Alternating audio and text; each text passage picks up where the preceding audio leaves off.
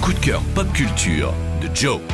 Aujourd'hui, c'est la journée internationale des geeks dans le monde. Un terme usé jusqu'à la corde qui ne signifie plus grand chose en 2023. Mais personnellement, si aujourd'hui je peux me considérer comme un geek de quelque chose, c'est bien de The Legend of Zelda. Depuis maintenant plus d'une semaine, je vis Zelda, je dors Zelda, je mange Zelda, je fais caca Zelda. Mais comment se fait-il que Zelda me fasse passer autant de temps au cabinet au point de rendre ma compagne et mes enfants zinzin de ne pas avoir accès au water? La raison est simple. The Legend of Zelda Tears of the Kingdom, le nouvel épisode de la saga d'aventure de Nintendo qui m'obsède en ce moment et qui obsède également des millions de joueuses et de joueurs à travers le monde. Ce nouvel opus disponible sur la console Switch est exceptionnel à plus d'un titre. Déjà parce qu'il rompt un peu avec la tradition de la saga en se plaçant comme une suite directe de l'épisode précédent. Ce qui rend également Tears of the Kingdom si important, c'est qu'il fait donc suite à Zelda Breath of the Wild, sorti il y a 7 ans et qui, qu'on l'aime ou non, est un épisode qui a marqué non seulement l'histoire de la saga, mais aussi l'histoire du jeu vidéo. Clairement, Nintendo proposait alors un jeu en monde ouvert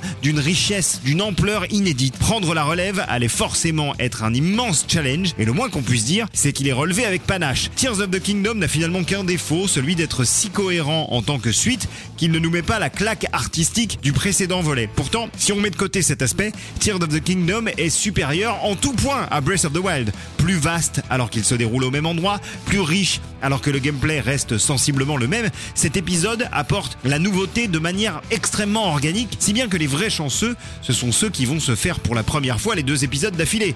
Une fois de plus, vous emmènerez le jeune Link aux quatre coins du royaume d'Hyrule afin de percer les secrets des ancêtres de ce monde et de retrouver la trace d'une princesse Zelda portée disparue, mais dont on se demande vite si son départ n'était pas finalement un peu volontaire. Je ne vous en dis pas plus, je vous laisse déguster. The Legend of Zelda Tears of the Kingdom, c'est sur Switch et c'est clairement le jeu de l'année. Alors on y va là Retrouvez toutes les chroniques de WeFM en podcast sur wefm.fr.